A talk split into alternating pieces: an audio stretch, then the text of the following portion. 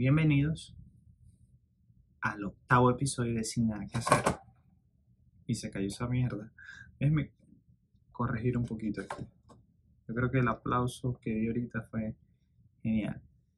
El octavo episodio lo voy a dejar así, que corra, a los coñazos. Porque estos últimos días han sido así. Muy, muy a los coñazos, muy de no preparar nada, de no tener muy claro las cosas, ¿no? Eh, vengo de, de, de, lo que yo consideraba que iba a ser un excelente tema, que es el, el de los red flags, que son las banderas rojas, y que nadie le paró bola. Mentira, dos personas le pararon bola. Tuve buen feedback de esas dos personas. Pero el título, como era en inglés, y nadie está entendiendo de qué va este podcast. Pero bueno, no importa, es mi podcast y, bueno, lo estoy haciendo. No lo entendía porque el título es en inglés. Y, y no lo quería dejar pasar porque es la falta, es la pereza de la gente en querer, no sé, querer saber las cosas. Y con solo poderlo googlear o escuchar los tres primeros minutos, los tres primeros minutos de ese capítulo, te puedes enganchar. Porque, bueno, va de la mano lo que es la, la toxicidad. pensaba yo que iba a ser un palazo de tema, que me la había comido, que tenía buenos ejemplos, que tenía excelente, este, ¿cómo diré? Eh, contenido teórico. No, el peor video. El peor video que he hecho en mi vida. Y llevo 8. Para este octavo, yo quería hablar de dos temas y los voy a soltar. Mala leche. Uno, que es hablar de GameStop. Y uno de mis mejores amigos sabe de este tema. Claro, no voy a nombrar quién es. Pero no quiso hablar del tema. Todavía le da miedo hablar por cámara. Y el segundo tema, que también lo tengo por ahí, es el Free Britney. Liberen a Britney, coño, su madre, para que me entiendan en español. Y bueno, la persona a quien voy a contactar no he llegado a ella. Usé un tercero y ese tercero me bypassó. He entendido que esto se tiene que hacer con colaboración con otras personas. El formato solo no pega tanto hay que buscar invitados, hay que buscar colaboraciones y ando en eso. Pero esta semana yo dije, verga, esta semana no, no va a salir el podcast, no lo voy a hacer. Viene y se da todo este peo que es el que voy a hablar hoy. Y lamentablemente yo dije, esta semana no voy a hacer podcast. La naturaleza se intervino y nada más he puesto un post y una historia acerca de lo que ha pasado. Pero bueno, voy a aprovechar este ratito que tengo electricidad y voy a hacer un video. Voy a aprovechar de que se pueda hacer, o pueda grabar y lo pueda eh, compartir con ustedes rapidito. Y el video, marica, o sea, lo escribí ahorita y fue porque la idea mm, me salió así. El video se llama Houston, un desastre. ¿Y quién lo va a decir? O sea, estás en Estados Unidos, estás en la cuarta, quinta ciudad más grande de Estados Unidos y es un caos. De verdad que es un caos. O sea, me trasladé a los momentos de Venezuela. Pero bueno, voy a aprovechar cronológicamente, echar el cuento. Esto era algo que no lo tenía planeado, pero va a ser una parte de los storytelling, de echar el cuento en español, de qué es lo que está pasando ahorita en Houston. Y digo está pasando porque lo estoy grabando martes a las 9 y 15 de la noche. Hace media hora llegó la luz en casa de mis padres. Luz que se fue el lunes 15 en, la madrugada, como a las 5 o 6 de la mañana, yo no estaba aquí, a mis padres se les fue la luz, les llegó, y es parte de lo que voy a contar, les llegó anoche, se volvió a ir y estamos a puntos de congelación alrededor de los grados Fahrenheit entre los 20 a los 30 y de los grados centígrados estamos entre los 18, perdón, entre los menos 8 a los menos 18. ¿Se entiende? Frío sin electricidad no hay calefacción. Este es el cuento. Arranco así. Antes del Día de los Enamorados, eh, ya se venía diciendo que va a venir una nevada, que va a venir frío, pero como Houston es un clima tan impredecible, tan con mi madre, tan loco, nadie le creía. Yo no le creía, de verdad, no creía. He vivido nevadas, lo viví en Dallas Forward y lo viví en Denver y sobreviví. Estuvo bien, se sobrepasa. Se hace eh, los angelitos de nieve, haces el muñequito de nieve, lo disfrutas, todo el peo bonito, pero en Houston es distinto. Houston es una ciudad caliente, una ciudad que está acostumbrada a otras cosas, bien sea tornados, huracanes y inundaciones. Eso es la especialidad en los rescates de Houston. Entonces, bueno, venía, no venía, venía, no venía, venía, no venía, venía, no venía la tormenta, ponen la alerta y se acerca el Día de los Enamorados. 14 de febrero, domingo. El 14 de febrero, domingo, dicen, no, es en la noche del 14, aproximadamente entre las 10 de la noche a las 3 de la mañana, 4 de la mañana del 15, que va a nevar. Esto se está volviendo un desastre.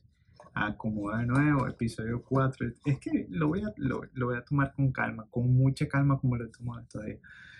Y con su madre. Donde me quedé, ok, día lo enamorado. Yo estoy saliendo con alguien, tengo a alguien de novia. Ella no es venezolana. Y tenemos buena comunicación. Ella me dice, mira Orlando, yo tengo miedo. Yo viví en esta ciudad por más de 20 años y me da miedo. No hagamos nada el 14 quedemos tranquilos, vemos películas, no hagamos nada. Yo le digo, ok, está bien, me parece bien. Me dice, quiero ir a un, restaurante el viernes, el viernes sería el 12, un restaurante muy exclusivo que yo quiero ir.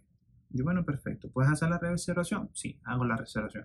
Perfecto, todo el día.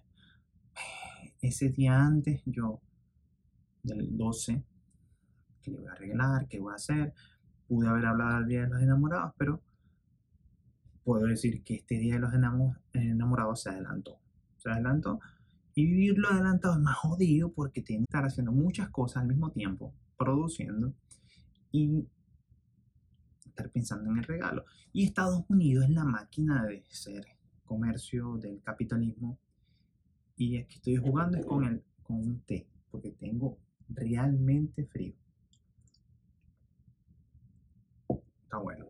Entonces, bueno, se da la oportunidad, como pude, cuando las arreglamos, nos vimos ese 12, fuimos al restaurante, a una hora que no era, tuvimos que regendar el regalo que le tenía, me pasó de todo, pero se cumplió.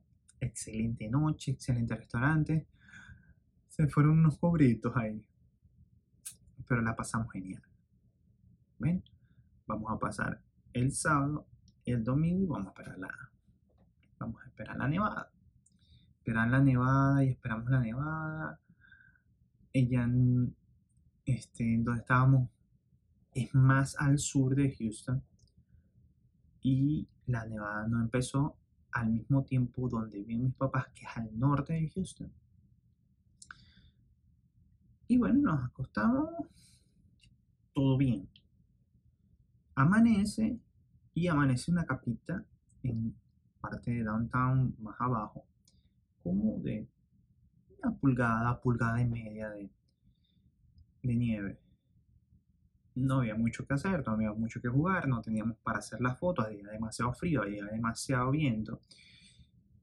Y mi primera reacción fue ver cómo estaban mis papás. Hay frío. me dice, no tengo luz. Y bueno, ¿pero a qué hora se les fue? No, se nos fue a las 5 de la mañana, estoy hablando del lunes. Ah, entonces, como yo estaba aquí al norte, hecho el cuento, cayó mucha más nieve. No te voy a decir en Dallas, Forward, más al norte, amarillo. La nevada fue brutal. Pero empezó a notar que en las redes sociales no hay electricidad en muchas partes.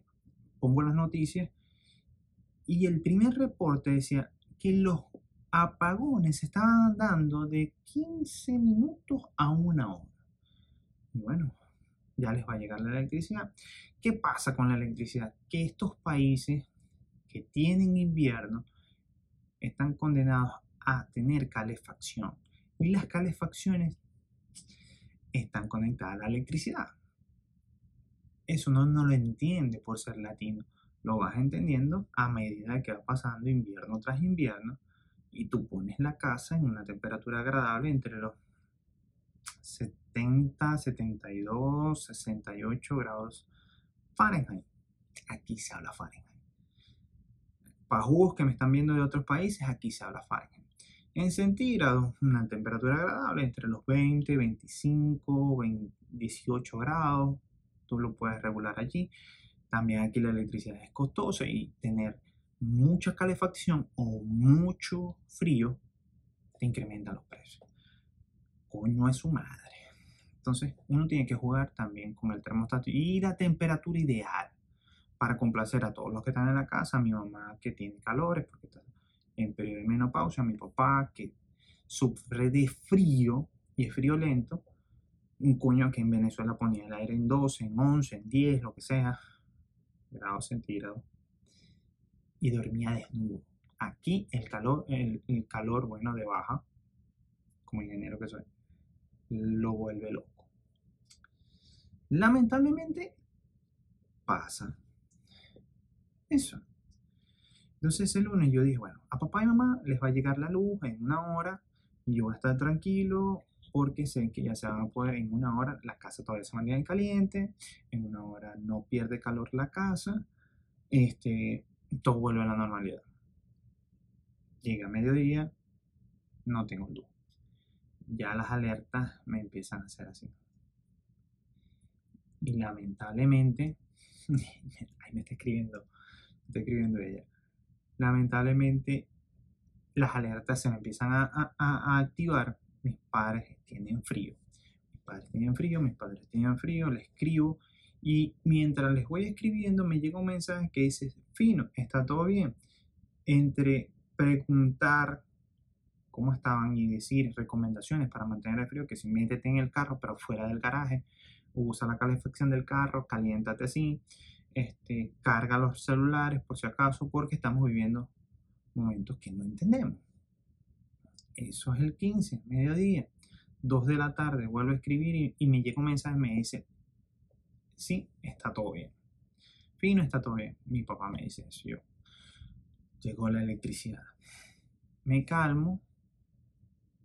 4 de la tarde le vuelvo a escribir papá, ¿qué pasa? ¿Cómo están? ¿Qué, ¿Qué onda? ¿Cómo está todo? Y me dice, perdón, no recibo respuesta. 5 de la tarde, llamo a mi mamá. Mi mamá me dice, estoy despertando, la casa está fría. No, pero papá me dijo que ya llegó la electricidad y no, no llegó la electricidad. Empieza la pesadilla la pesadilla de que ya es desde las 5 de la mañana a las 5 de la tarde, 12 horas, una casa pierde calor. Pierde calor de alta, empieza el calor de baja y ya se empieza a sentir. Y estamos hablando de temperaturas en congelación, mi hermano, que por muy guapo que sea, tienen que tener, ahorita tengo tres capas, una aquí, dos, este como este como un, hoodie, un hoodie en su capucha. Y aquí tengo otra. Ahorita tengo tres capas y esta es la más gruesa, la, que sale aquí. Eh, tres capas de ropa para poderme abrigar. Tengo frío. Lo mismo son los pantalones, lo mismo las medias, lo mismo son los interiores, de 3 a 4 capas, dependiendo tu resistencia al frío. 15 a las 5 y media de la tarde yo le digo a ella, yo tengo que ver cómo está mi papá. No entiendo, mi papá me dice una cosa, mi mamá me dice otra.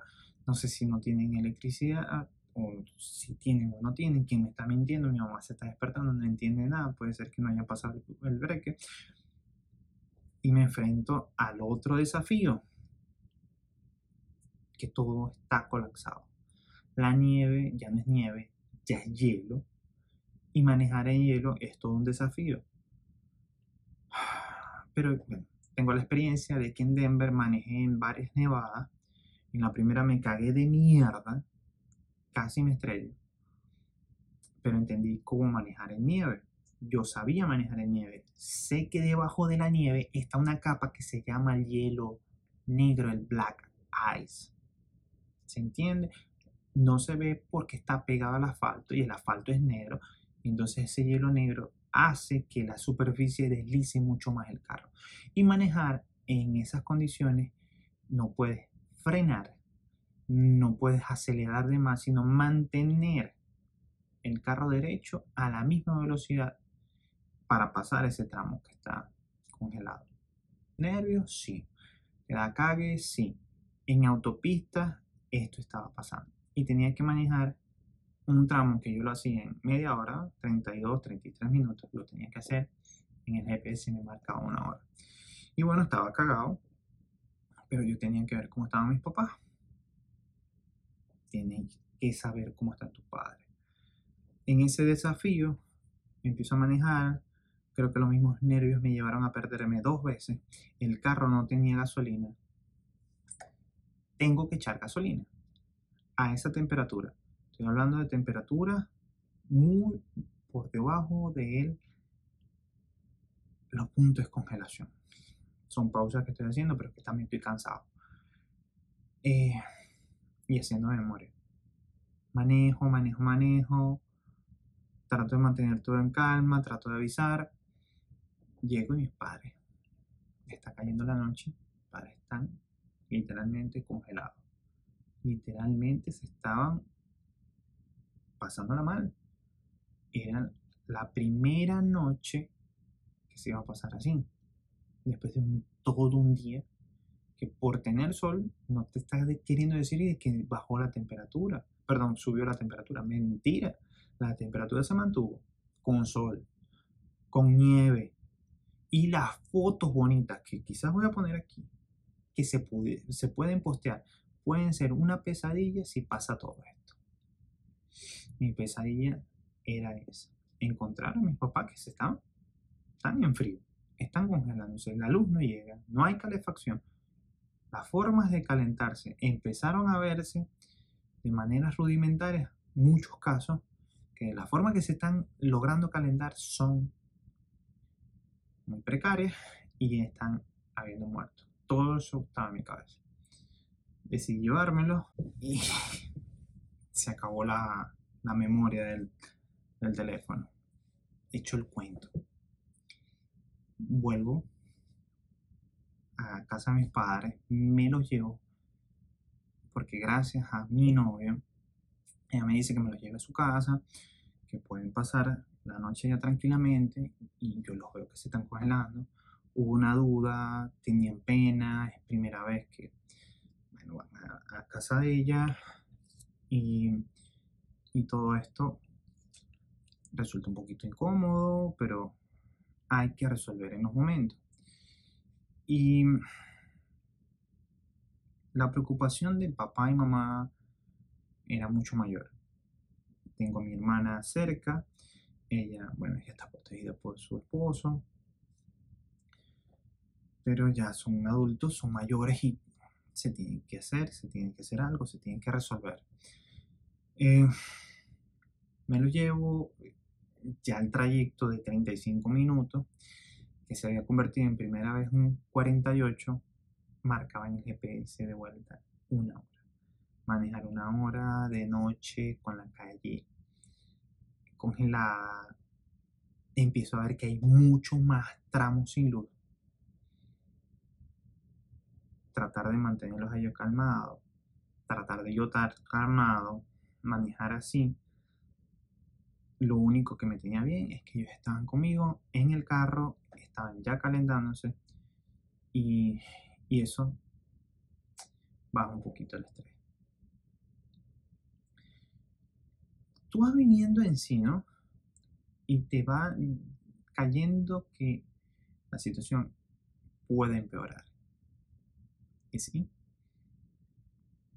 de lo micro que era mi papá, empiezo a ver personas constantemente diciendo que no tienen luz, que no tienen luz. Tratamos de ver las noticias, vemos las noticias y en las noticias dicen que efectivo una ciudad de aproximadamente 3 o más millones de habitantes 1.6 millones de habitantes, incluido comercio, estaban sin electricidad. Lamentablemente, sin electricidad, pasar la noche. Yo estaba tranquilo porque mis papás van a estar en un lugar seguro, caliente, cómodo. ¿Se entiende? Sí. Pero todo lo que estaba pasando en mi cabeza empezamos a ver las noticias y en las noticias dicen que una persona murió con sus nietos porque puso una parrillera dentro del apartamento y colocó carbón, cuatro horas esa parrillera con carbón dentro del apartamento y murieron asfixiados. Otro usó la chimenea, una chimenea que estaba prácticamente de lujo, murieron incendiados incendio por aquí, bomberos por allá. Se reportan en el primer día más de 143 casos de accidentes de tránsito, producto del hielo en las vías. Ya no es el micro, que son tus papás, ya es el macro, es mucha gente. Los grupos de WhatsApp, no tengo luz, no tengo luz, no tengo luz, ¿qué hago? ¿Para dónde voy? ¿Qué hago? ¿Para dónde voy? Y de verdad, mis padres dicen que tuvieron buena noche, yo dormí poco. dormí poco entre cerciorándome que ellos estén bien, cerciorándome de que cómo estaba la, situación afuera, el monitorear el clima constantemente, rogándole a Dios que amaneciera con sol y que los sistemas se pudieran restablecer. Mi hermana dice, me llegó la luz a las 10 de la noche, cercano a mis padres, donde viven ellos.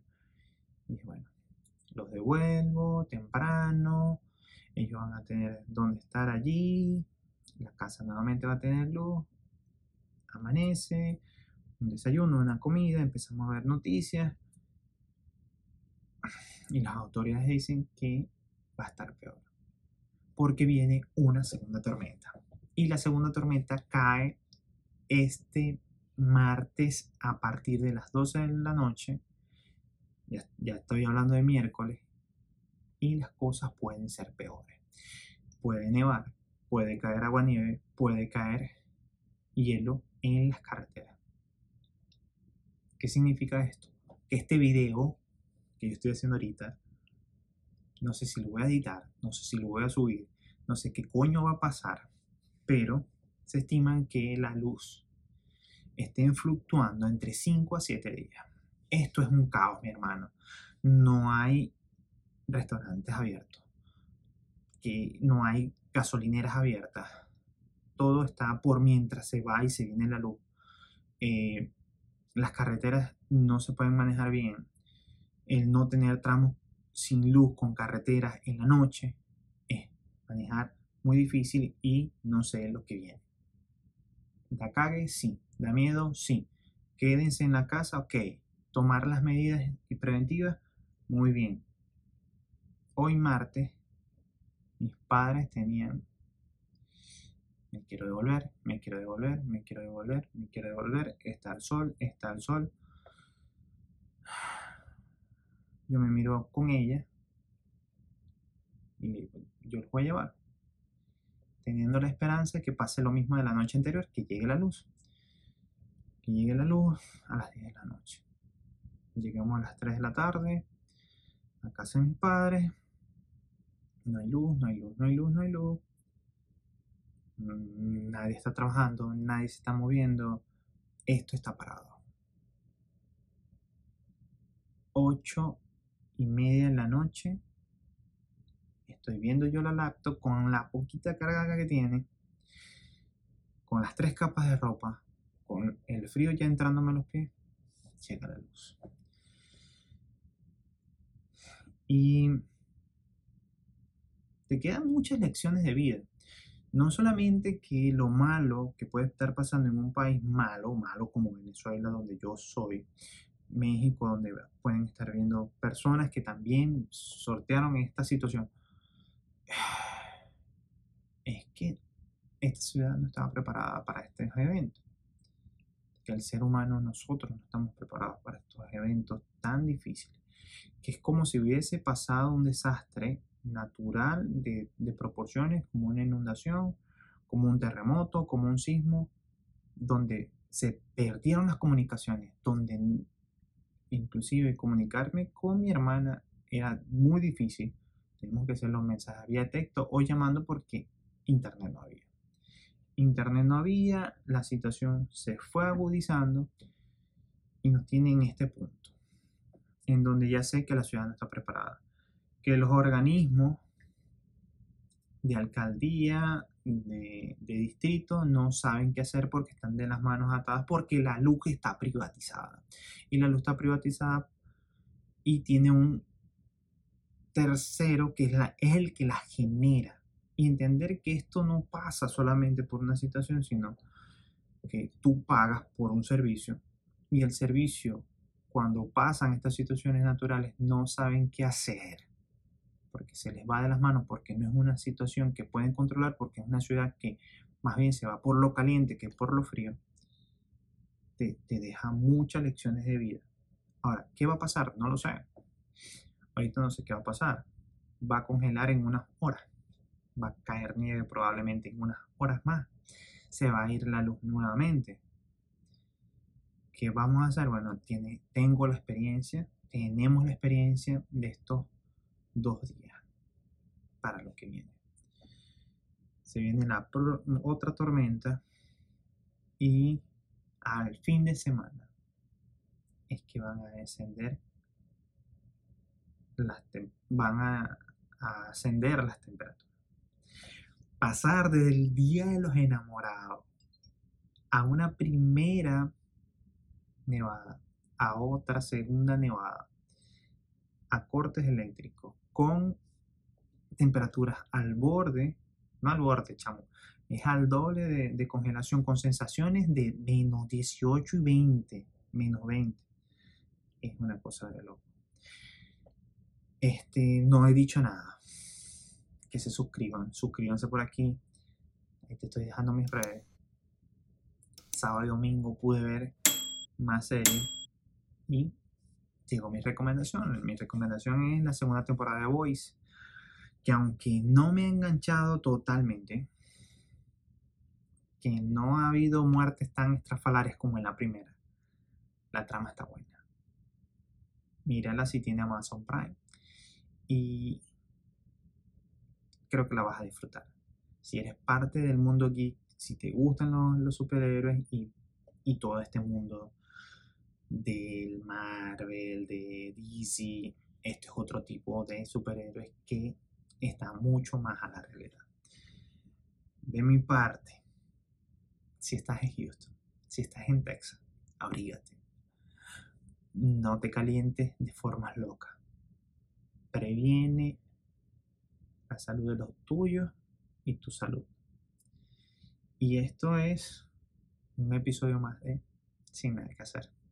Bye.